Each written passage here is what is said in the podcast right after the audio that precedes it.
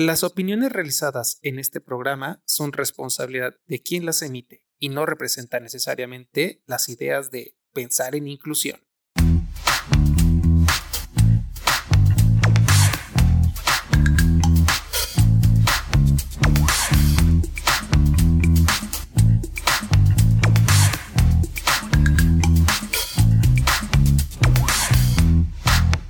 Hola a todos, sean bienvenidos y bienvenidas de nueva cuenta a nuestro podcast Pensar en Inclusión. El día de hoy estaremos hablando sobre el síndrome de Down. Y bueno, eh, como ya se nos ha hecho la costumbre y el gusto de tener a nuestro conductor eh, Mauricio Zacarías. Hola Mauricio, ¿cómo estás? Hola Luis, ¿cómo estás? Buenos días. Eh, bienvenidos a, a este nueva emisión del podcast. Hoy tenemos un tema muy interesante, como los anteriores. Hoy estaríamos hablando del síndrome Down. Para ello tenemos a una experta que ha trabajado en, en el quehacer docente, ya con siete años de servicio y seis años precisamente trabajando con estudiantes en el Centro de Atención Múltiple número 3 en Huixla, Chiapas, en atención a estudiantes que presentan síndrome Down. Ella es Alina Alejandra Orella Ramírez, ella es licenciada en Educación Especial y pues en esta ocasión nos trae su experiencia en torno a la atención de, estudiantes que presentan el síndrome DA. Hola Alina, bienvenida. Buenos días, eh, muchas gracias por la invitación y pues es un gusto estar con ustedes compartiendo este tema que es el síndrome Down y pues primero que todo quiero pues empezar a hablar sobre qué es el síndrome Down. Y pues han habido, pues el, término del síndrome Down sale por el, el, este, el autor de este, de este concepto que es John Landon Down, que fue el que empezó con el término, ¿no? Y el síndrome Down él lo caracterizó como un trastorno genético, ¿no? Que es el trastorno genético es pues los cromosomas que tenemos normalmente son 23 del papá y 23 de la mamá, pero aquí en las personas con eh, síndrome Down, pues el, en el par 21 hay una, hay una copia extra, ¿no? De, ese cromosoma y, y, es ahí donde se denomina el, el el término de trisonomía, que es un cromosoma más. Y este, ahora sí que este cambio, eh, al momento de, que la mamá está embarazada, ¿no? De, este bebé, pues al momento que se hacen esta, este trastorno genético, pues va a cambiar la forma del desarrollo de, del cerebro del, del bebé. Entonces, al momento de, nacer y su desarrollo no va a ser normal al, de los demás, sino que va a tener tanto problemas mentales y hasta físicos. Entonces, pues para mí, y lo que he leído, para mí, estoy muy de acuerdo en, esos cambios, pues, que, van a e-, ellos a, tener ese, esos, este, estos procesos en cuanto a físicos o sea, van a ser un poquito más lentos su desarrollo mental y su pues, desarrollo físico. Entonces sí van a haber como complicaciones, por lo cual ya al momento de, empezar la escolarización, pues son, pues es donde empiezan a, este, hacer como una, este, para empezar un diagnóstico y es cuando empiezan a mandarnos al CAM, ¿no? A los niños que, que tienen esta, le llaman eh, o bueno, está caracterizada como ya como una discapacidad. Este, gracias, Aline. Muy interesante este planteamiento que, hay sobre cómo se desarrolla genéticamente y la conceptualización ahora que, se tiene, ¿no? nombrarla como discapacidad. E, en este sentido, eh, ¿pudieras platicarnos la experiencia pedagógica que has tenido en atención a este tipo de niños? Estas experiencias que significan mucho y, de las que el profesor se encuentra bastante satisfecho por, lo que hace con ellos. Ok. Bueno, pues desde estudiar en la normal, ¿no? Fray Matías de Córdoba, eh, la licenciatura en educación especial, pues nos mandan de prácticas y para observar el trabajo con, con niños con síndrome Down.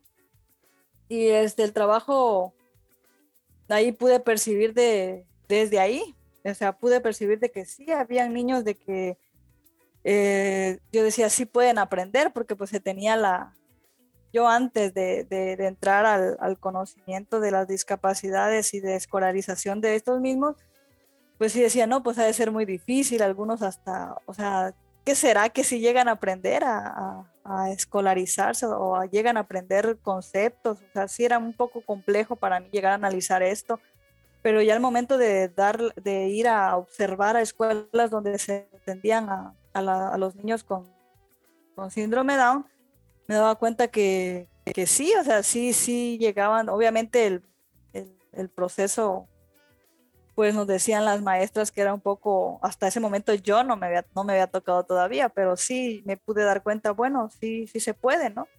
Pero ya al momento, ya cuando yo llegué al CAM, al, Centro de Atención Múltiple, pues me dieron un grupo y sí tenía yo varios estudiantes que presentaban síndrome Down mi experiencia hasta este momento puedo decir de que lo he, visto o he leído a muchos este, autores que dicen que no hay tipos, o sea, el síndrome Down es una condición y es una condición, o sea, no es de que si hay eh, uno más severo, otro más, pero en mi experiencia, o sea, yo ya estando en el aula, mm, no sé si diagnosticarlo como, o no sé si yo ponerle tipos de síndrome Down, pero lo que sí, o sea, en cuanto a mi experiencia, sí he visto, y en cuanto también a los diagnósticos que da, ya sea el, el pediatra da un diagnóstico y el neuropediatra da, es el encargado, ¿no? De dar ya como tal un diagnóstico de la discapacidad. Entonces ellos,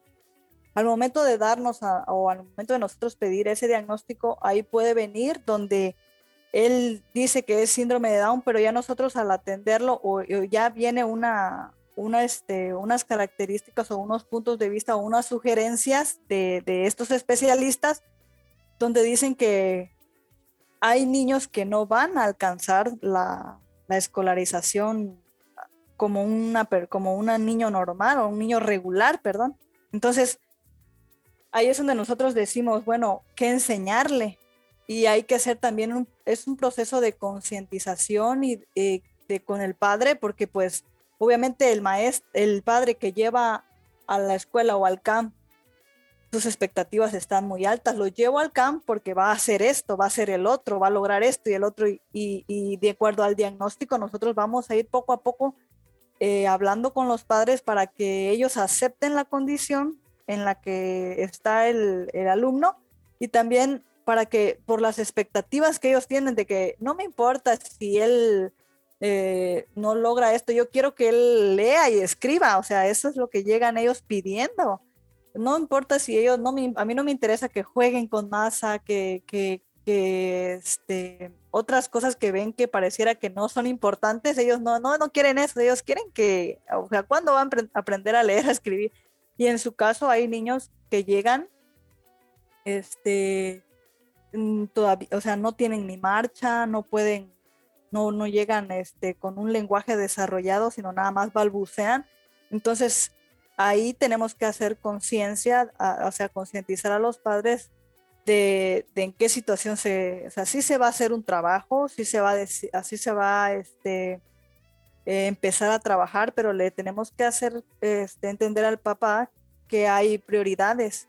Primero deben, ahora sí que desarrollar las necesidades básicas de aprendizaje, o sea, desde que llegan, ver el diagnóstico y, nosotros como este, maestros, pues tenemos que decir, bueno, ¿qué, va a aprender? O sea, no de lleno llegar y bueno, te voy a, poner a, las letras, ¿no? Porque pues no controlan esfínter, no este, todavía no tienen marcha, algunos llegan en silla, en silla de ruedas o algunos que no pueden todavía manejar la silla de ruedas, pues llegan en, en carriolas aún. Entonces, mi experiencia con, e, e, esa ha sido mi experiencia con, con, los, niños, o sea, desde la llegada de los papás con un diagnóstico, algunos no llegan tampoco por los recursos, porque es en Wixla el camp, pero los niños que llegan son eh, de pueblos eh, cercanos ahí o aledaños, o sea, y entonces al momento de que llegan, algunos llegan de edad de 14 años y no han sido nunca escolarizados, entonces el trabajo con ellos es desde cero prácticamente.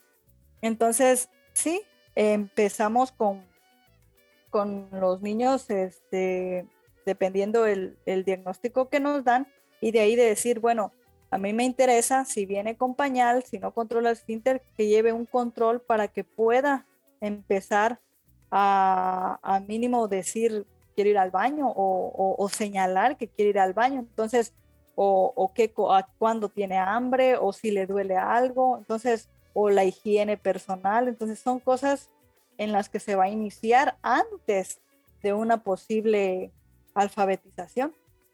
Entonces, Ok. Y pues este, otros niños que sí llegan desde estimulación temprana, o sea, llegan desde que ellos se dan cuenta, otros padres que llegan desde que se dan cuenta o desde que nacen que dicen tengo un hijo con, o les dicen que tienen un hijo con discapacidad, buscan, ¿no? O sea, las instituciones que puedan ayudarlos, entonces van a, este, a estimulación temprana en cualquier clínica o, buscan hasta ir al, al, Teletón, ¿no? En Tuxtla. Entonces les dan cierta, cierta capacitación a ellos porque algunas veces por recursos no pueden tampoco los papás llegar constantes a las citas. Entonces los, los especialistas les enseñan a cómo dar estimulación a sus hijos y llegan a, una posible, llegan a esta estimulación temprana para sus capacidades motrices, ¿no? Que ellos puedan desarrollar, obviamente va a ser el desarrollo de sus capacidades va a ser un poquito más lento, pero si se empieza desde, desde que son bebés, ayuda mucho a, este, a una adaptación a un preescolar o a una primaria. Entonces, es muy importante, o sea, algo básico para los niños con síndrome Down, la estimulación desde pequeños, porque ya cuando uno los llevan con una edad de 13, 14 años, o sea, que todavía no pueden ni, ni, no tienen desarrollado el lenguaje, no pueden ni este, caminar por sí solos, no, no tienen todavía marcha, es un poquito pues más difícil también como para el padre de familia, para llevarlo a la escuela, como para el maestro de grupo, decir, bueno, aquí pues tengo un reto más difícil porque pues tengo que iniciar con estimulación porque sabemos que los músculos entre más se van fortaleciendo, es, es, es mejor, ¿no? Para la edad que van teniendo ellos, o van siendo también un poco más autónomos desde pequeños. Entonces, sí, desde que llegan al CAM, hay algunos que sí entran a estimulación temprano, desde bebés hasta que están en, una edad en que la eh, terapista dice, bueno, ya es momento, ya tiene marcha, que él puede entrar aquí al CAM, al preescolar y ya entra al preescolar, ahí es donde ya iniciamos, este, pues igual vemos el diagnóstico de qué él este, ha desarrollado y cuál es la necesidad básica que se tiene que fortalecer, de que ya pida ir al baño, de que ya este, él solito elija su ropa o, que él este, solito coma, entonces ya son eh, necesidades básicas, pero que ya él por, el trabajo que se ha hecho antes, él ya lo va a poder realizar. Entonces, en preescolar igual es muy básico para, para los niños con síndrome Down, el poder socializar con los demás niños. Eh, y el CAM lo que hace, donde yo estoy ahorita, es de que, por ejemplo, si están en el, en, en el preescolar en el CAM, pero dependiendo las características, las habilidades, las destrezas, las aptitudes del, estudiante, puede ser canalizado a un, a un preescolar regular. Va tres días al preescolar regular y sigue yendo al camp y eso es un, para nosotros un paso pues muy grande porque ya se está eh, él incluyendo, ¿no? A una escuela regular, que el reto sería ya dejarlo en el preescolar regular y que, que, que concluya, ¿no? El preescolar y, y de ahí pues darle una entrada a la primaria regular. Ese sería ahora sí que el reto del CAM, mandarlos a todos. Oye, Aline, hablando de retos y sobre todo de los retos pedagógicos, eh, si bien sabemos en estas últimas fechas, pues a nivel mundial hemos sufrido una pandemia que amenaza a todos por igual, ¿eh? Eh, incluyendo a estudiantes regulares y a estudiantes con alguna discapacidad, ¿no? Eh, en tu situación como docente, ¿cómo te ha ido con ese tema? Es decir, eh, no es lo mismo tener al niño donde le puedes ir dando indicaciones, donde puedes trabajar de forma directa con él, ¿no? Personalizado, que incluso generar una empatía. Y ahora que estamos a través de computadoras, de celulares, de tablets, creo que todo esto ha cambiado. Entonces, si ya bien nos decías de los retos que se han enfrentado tanto a nivel docente como institucional, ¿qué está pasando ahora, no? Y sobre todo desde, tu, desde tu visión, ¿qué, cómo te ha ido con este tema? Bueno, pues, no, sí ha sido un, un reto, y ahora sí que de mucho, ahora sí que de, mucho esfuerzo, ¿no? De, mucho, de mucha paciencia, de, no dejar caer los ánimos, porque, o sea, se me había este, pasado mencionar en las experiencias docentes que he tenido en cuanto a los niños que sí he empezado a, a, este, pues sí, he hecho la introducción para la alfabetización, este, pues ahora sí que con dos de ellos que sí, eh, que me he, ahora sí que puesto ese reto de, darles ahora sí que un acercamiento con las letras. Eh, mis planeaciones eh, siempre han sido muy, muy apegadas al juego, porque si sabemos, jugando aprendemos de, de manera natural y más los niños con síndrome de Down, que son muy eh, activos, eh, son muy cariñosos, son muy de, eh, son muy este, visuales, ellos son muy visuales, auditivos, porque cada uno tenemos nuestros estilos, ¿no? Y ritmos de aprendizaje. Y si me he dado cuenta en mi experiencia que ellos son muy, muy, muy este, visuales. Bueno, lo veo, lo hago y lo aprendo, porque también imitan, ellos imitan. En la clase de educación física, me preguntaban los maestros, ¿cómo le hago? Es que, o sea, ¿cómo hago que él lo haga? Y le digo, ellos son, ellos imitan. Si tú bailas, el movimiento que tú hagas, ellos al rato lo están haciendo. Si tú te ríes de alguna manera, ellos al rato te están imitando. O sea, son muy dados a imitar mucho. Entonces, mis planeaciones son de, jugar, de, de, de, desde el inicio, desde que ellos llegan, bueno, le pregunto en la entrevista de los papás porque se hace un diagnóstico, ¿no? Y se hace una entrevista de los papás, bueno, ¿qué le gusta a su hijo? ¿O a qué le tiene miedo para que yo no, yo no lo haga, ¿no? No, que le tiene miedo a los globos, bueno, entonces no le pongo globos. No, que le gustan los carritos, ¿no? Pues le pongo en la actividad unos carritos.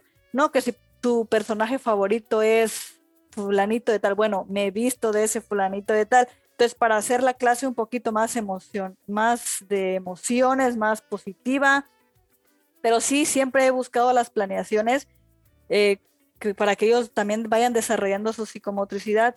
Eh, creo que es Vygotsky el, el, que dice que el juego, en el juego el niño es capaz de pensar, razonar e imaginar al mismo tiempo. Entonces, al momento que él está jugando, se imagina que es otra, que es otra persona, que, que puede hacer otras cosas que él ha visto que su personaje hace. Entonces, mis, mis planeaciones siempre han sido con eso. Y para empezar, por ejemplo, la alfabetización, yo les pongo, les hacemos, por ejemplo, un árbol grande, les cuento un cuento de un árbol grande y al lado de ese árbol, después del cuento que les, que les, que les hago, que les proporciono, que les cuento con mucho, ahora sí que vaya la redundancia, con mucha energía, con mucho que ellos los atrape, va el momento de, que yo les llevo una A de árbol, ¿no? Grandísima de, de, cartón, en la que ellos puedan manipularla, tocarla, pasar encima de ellos, hasta corremos encima de la A y hacemos zigzag en la A, o sea, la estamos manipulando para que ellos eh, conozcan, tengan de que esta es una A. Les llevo algunas veces la computadora una computadora que tengo que ellos pueden tocar porque es un teclado. El teclado es grande y de colores. Entonces les digo, a ver dónde está la A, ya, ya en un poquito más la, pues obviamente es un teclado. Y les digo que con el dedo toquemos dónde está la A. Y entonces ellos van jugando, pero teniendo como que ya un, una visualización, un acercamiento a la A que la puedan tocar porque algunas veces pues cometemos el error, porque yo en algún momento lo hice, de adornar todo mi salón con el abecedario y con las vocales, pero hasta arriba, ya donde ellos ni siquiera la alcanzan. O sea, y, obviamente pues sabemos que las personas, con los niños con, o, con síndrome Down tienen afectación tanto cardíacas como visuales. Llega una edad en que ellos ya no logran ver, eh, con, o sea, como de cierta edad eh, tengo tres de mis alumnos que usan lentes, pero mm, con mucha graduación, porque entonces el material que tengo que usar con ellos es grandísimo, o sea, es de, bueno en visibilidad y también en que sea manipulable todo el material. Entonces, mis actividades siempre han sido así, de, de que ellos toquen, de que ellos hagan, de que ellos este, brinquen encima si se puede de la, no importa si la ensucian, si la embarran, si, o sea, pero que ellos sepan cuál es para empezar después quizá hacer ya sílabas o, o cómo suena, porque después de, la, de, de verlas, de ver, de manipularlas y todo, el sonido, no de esta es L, sino el sonido que hace, o sea, para que ellos vayan gesticulando cuál, cuál es la letra, cómo suena, no realmente el nombre de ella, porque se les complica más al momento de enseñarles a leer, no vas a, ellos dicen L-A, entonces primero es el, sonido de todas las letras, y ponemos canción en la que, cancioncitas que vienen en internet, que, que son muy eh, gesticulares, que dicen, bueno, esta es la letra L, ¿cómo suena la L? Y todos empezamos a decir, o sea, el sonido de ellas. O sea, antes de la pandemia, ese era mi trabajo. O sea, decirles si era muy divertido porque ellos, o sea, sí me daba cuenta que ellos sí lograban, ¿no? Llegar. Primero eh, eh, iniciamos con las vocales, luego estábamos con, ya con, la, los, con las letras este, del alfabeto, la, el abecedario, y completo, entonces sí se estaba trabajando, ya como que se estaba uno poniendo, o sea, más emocionante.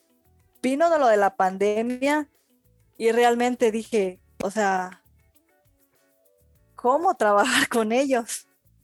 Sí llegó un momento en que, o sea, yo conozco la condición de los padres de familia, sé que algunos eh, no son la mayoría de bajos recursos, la mayoría que no, no es de una hora el traslado, sino son de mucho más tiempo para llegar a la escuela, que son lugares donde no hay señal.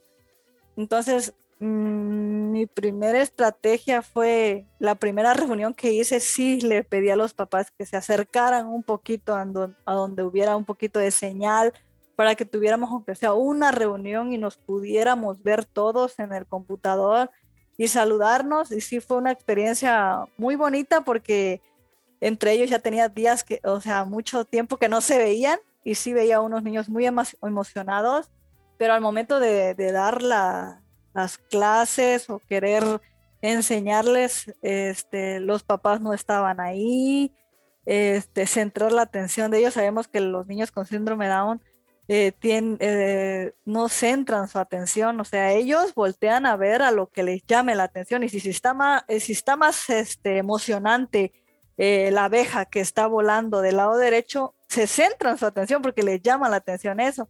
Si para ellos está más emocionante el ruido del río que pasa afuera de sus casas, ellos salen a la ventana y están ahí. Entonces, eh, a ellos hay que atraparlos con una actividad desde el inicio. Y entonces sí es muy difícil en un computador que ellos estén atentos a, este, a vernos. A, estar sentados en un lugar porque yo lo sé, uno acostumbrado, yo lo sé. Ahora sí que mis actividades siempre han sido de que vámonos a jugar.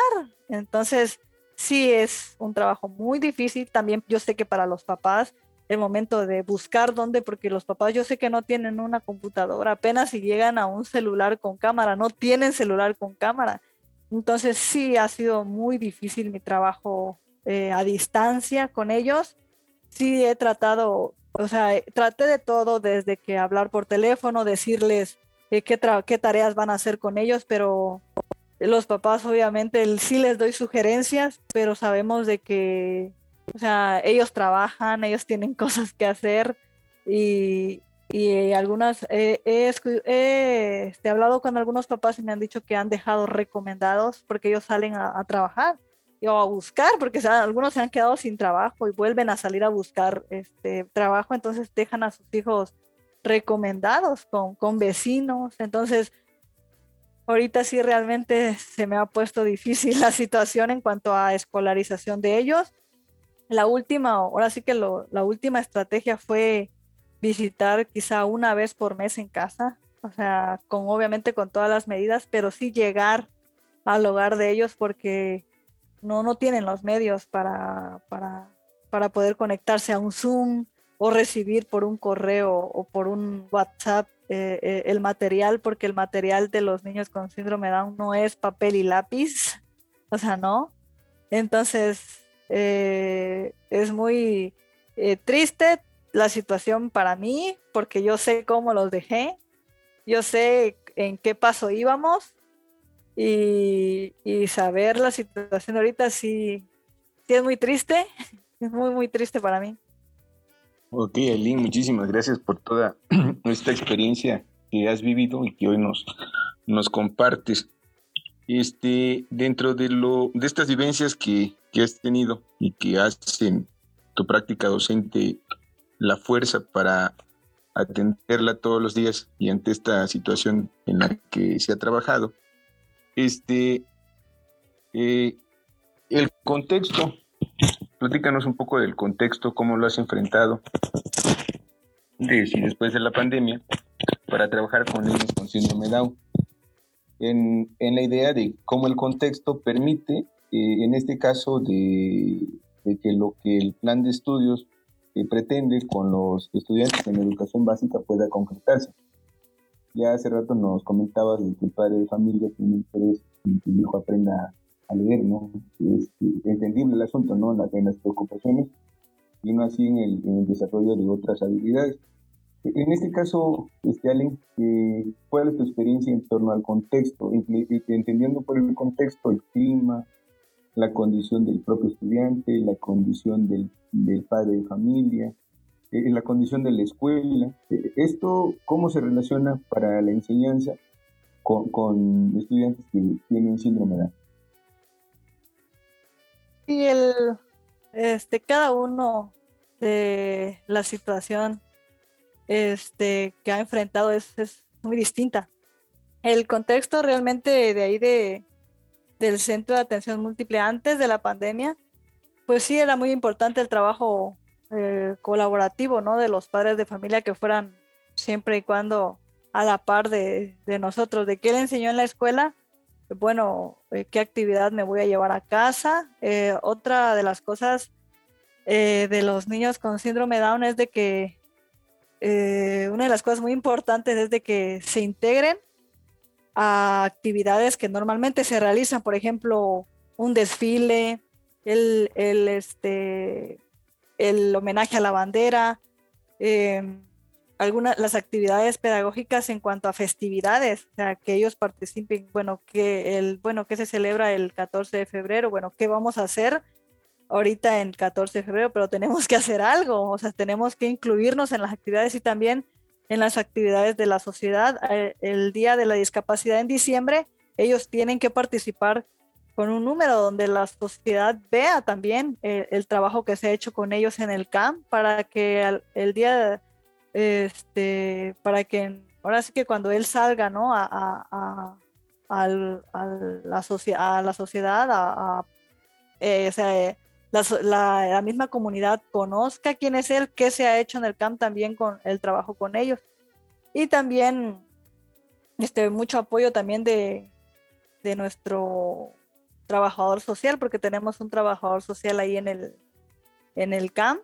Entonces, tenemos que estar muy, muy, este, nosotros la comunicación debe ser muy importante en cuanto al maestro de educación física, al maestro de educación artística, el trabajador social. Ahorita pues no contamos con una psicóloga, pero ella es la que nos ayudaba en cuanto a si el niño, porque tienden mucho a imitar, como les vuelvo a repetir, a imitar conductas.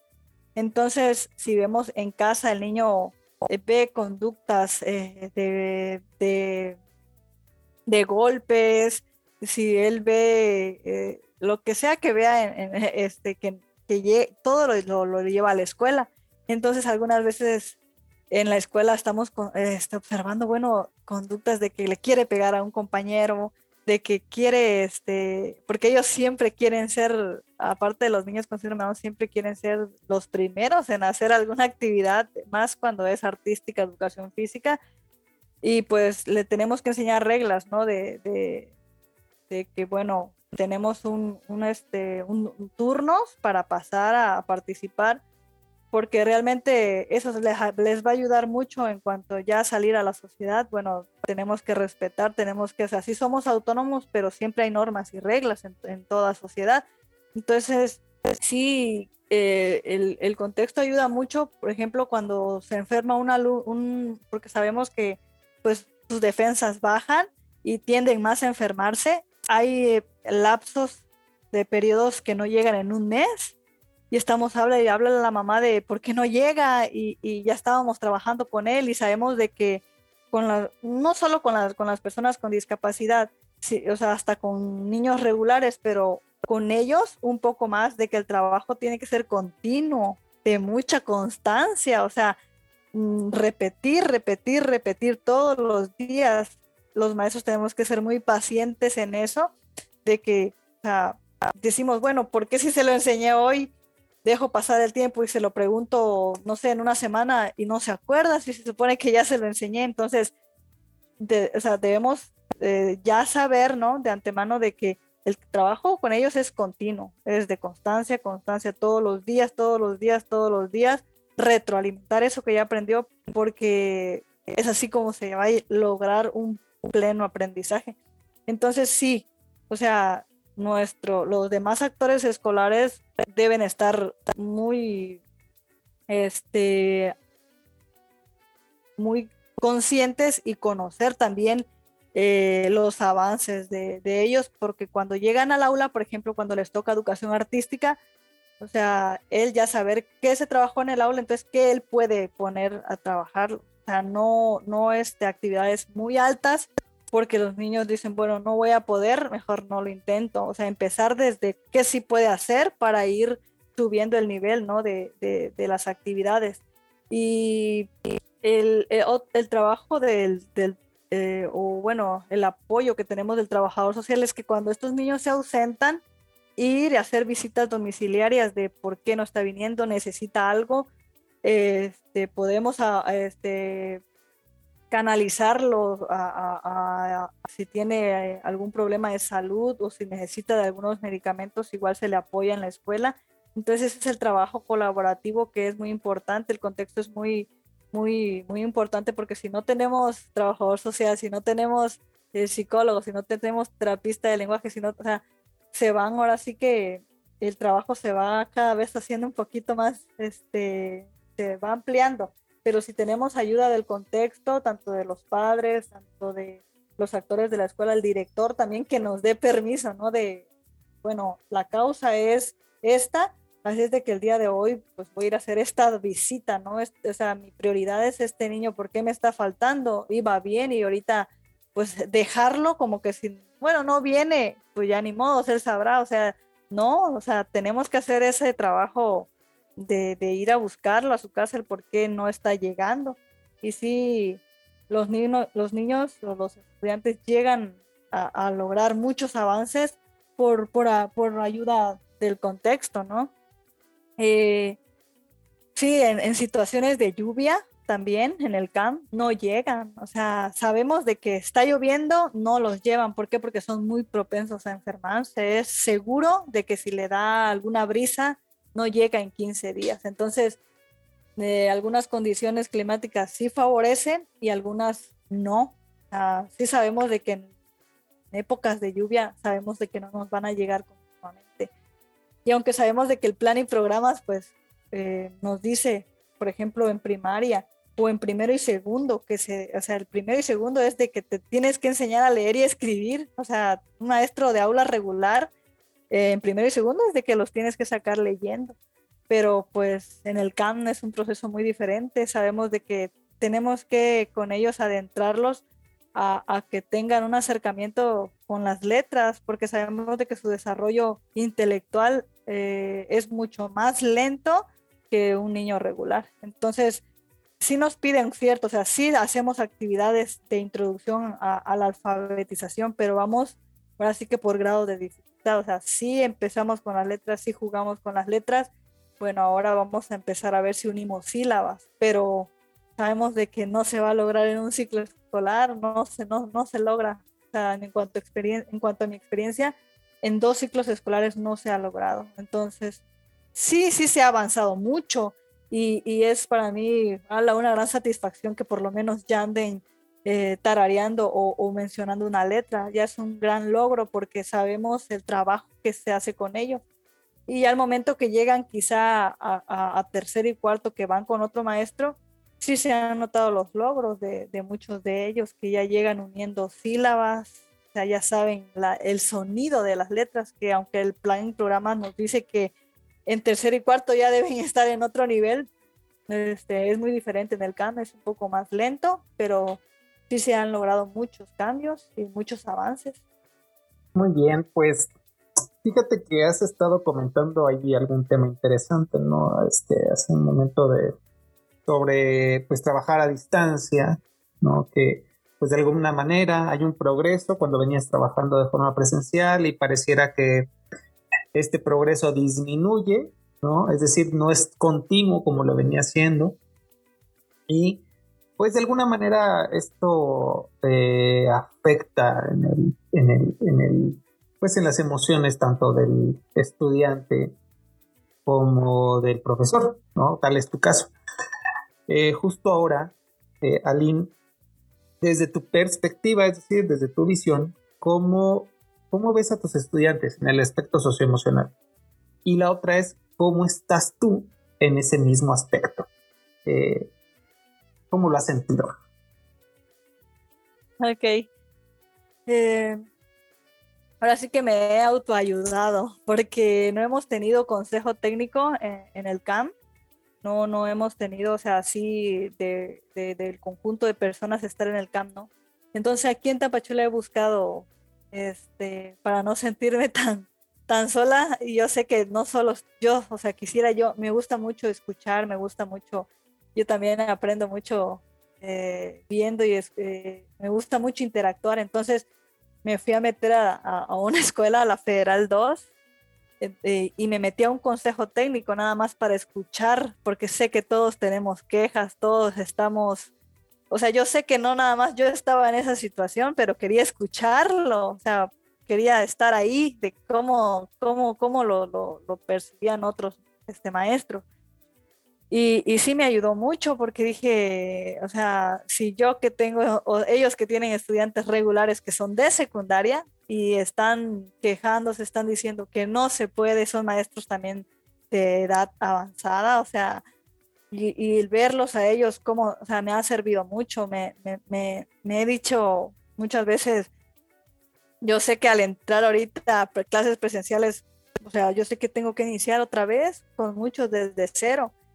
Si sé que, por ejemplo, algunos con porque eh, hay, tengo muchos estudiantes con síndrome Down, pero algunos de ellos ya lograron muchas, este, habían logrado muchas, este, necesidades básicas de aprendizaje, que, ya podían ir al baño solos, ya avisaban, ya no se orina, ya no se hacían en el pañal, ya no usaban pañal, de hecho algunos eh, ya iban a la cocina, ya llevaban su plato a, este, tal vez algunos ya los lavaban, algunos no, lo dejaban, pero pues ya eran avance, ¿no?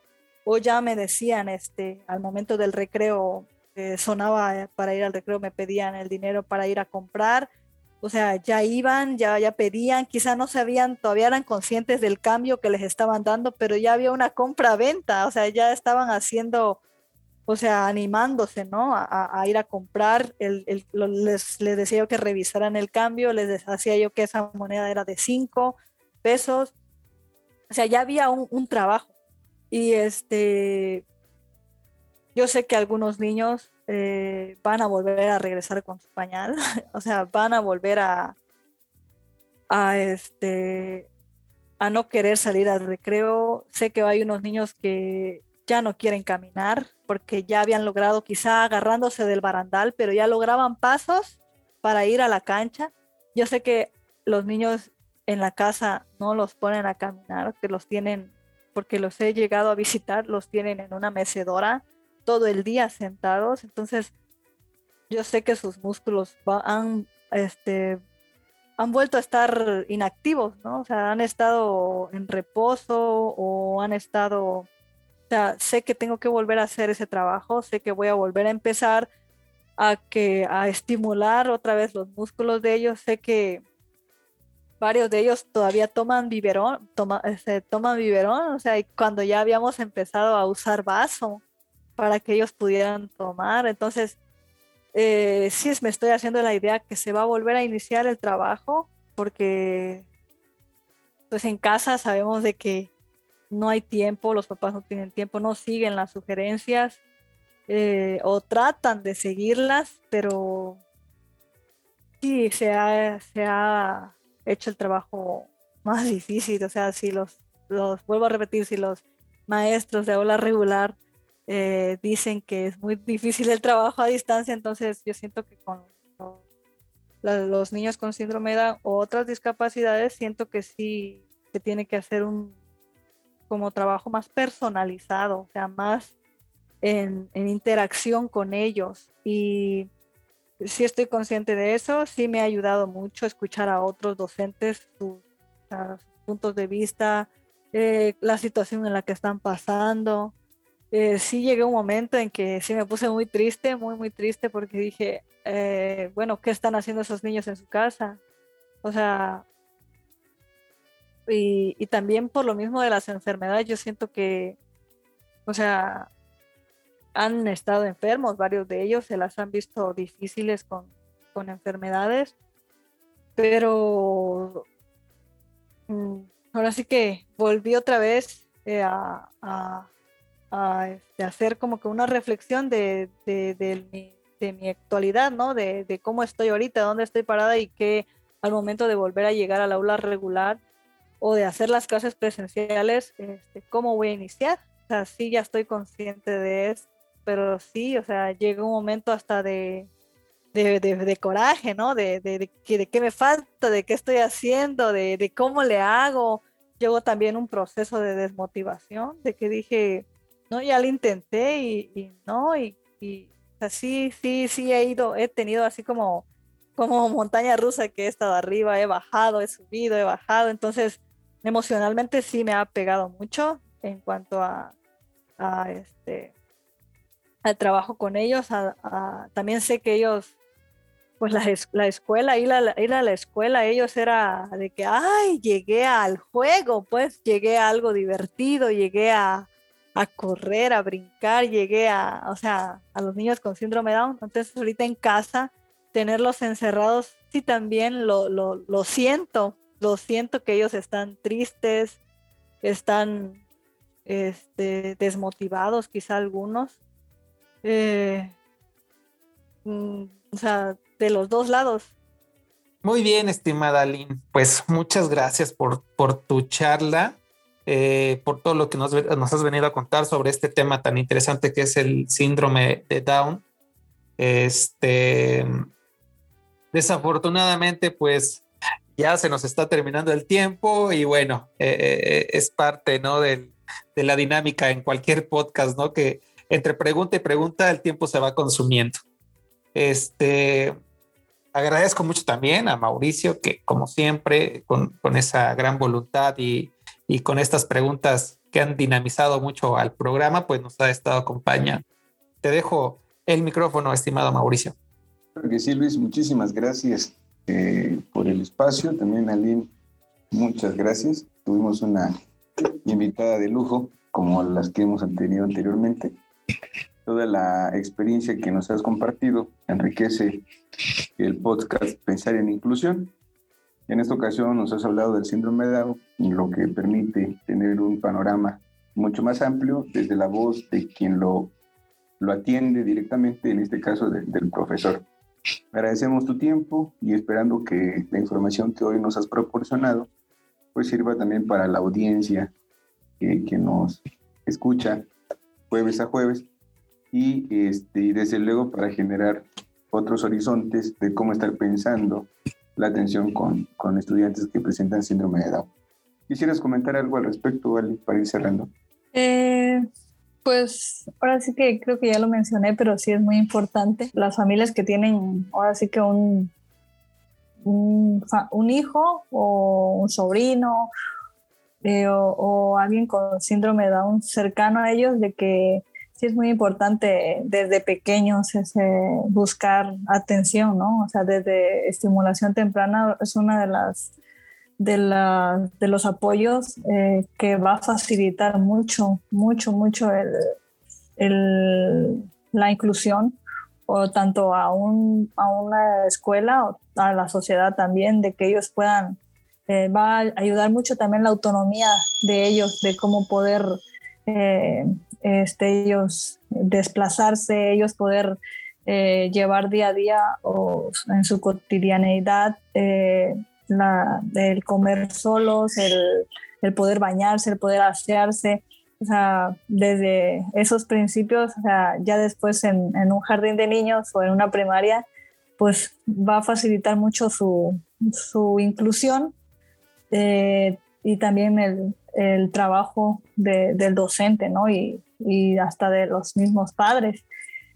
Eh, porque pues ellos, yo siento que varios han llegado diciéndonos, eh, lo traje o, viene de una edad ya avanzada, porque pues yo ya estoy grande de edad y con quién se va a quedar y quién, quién lo va a hacer o quién va a hacer algo por él. Entonces sí son ya eh, situaciones muy difíciles donde los, los maestros decimos, si pudo haberlo llevado desde, desde bebé, ¿no? A que recibiera una, una atención para trabajar desde el inicio, ¿no? Y aprovechar ese tiempo de que él estuvo quizá encerrado en casa sin hacer nada, entonces es un poquito más difícil que nos lleven estudiantes de 14 años que nunca han sido escolarizados a que a un niño ya tiene un, ya tiene un trabajo avanzado en cuanto a su psicomotricidad, en su desarrollo del lenguaje. Entonces, eh, sí es mucho más este,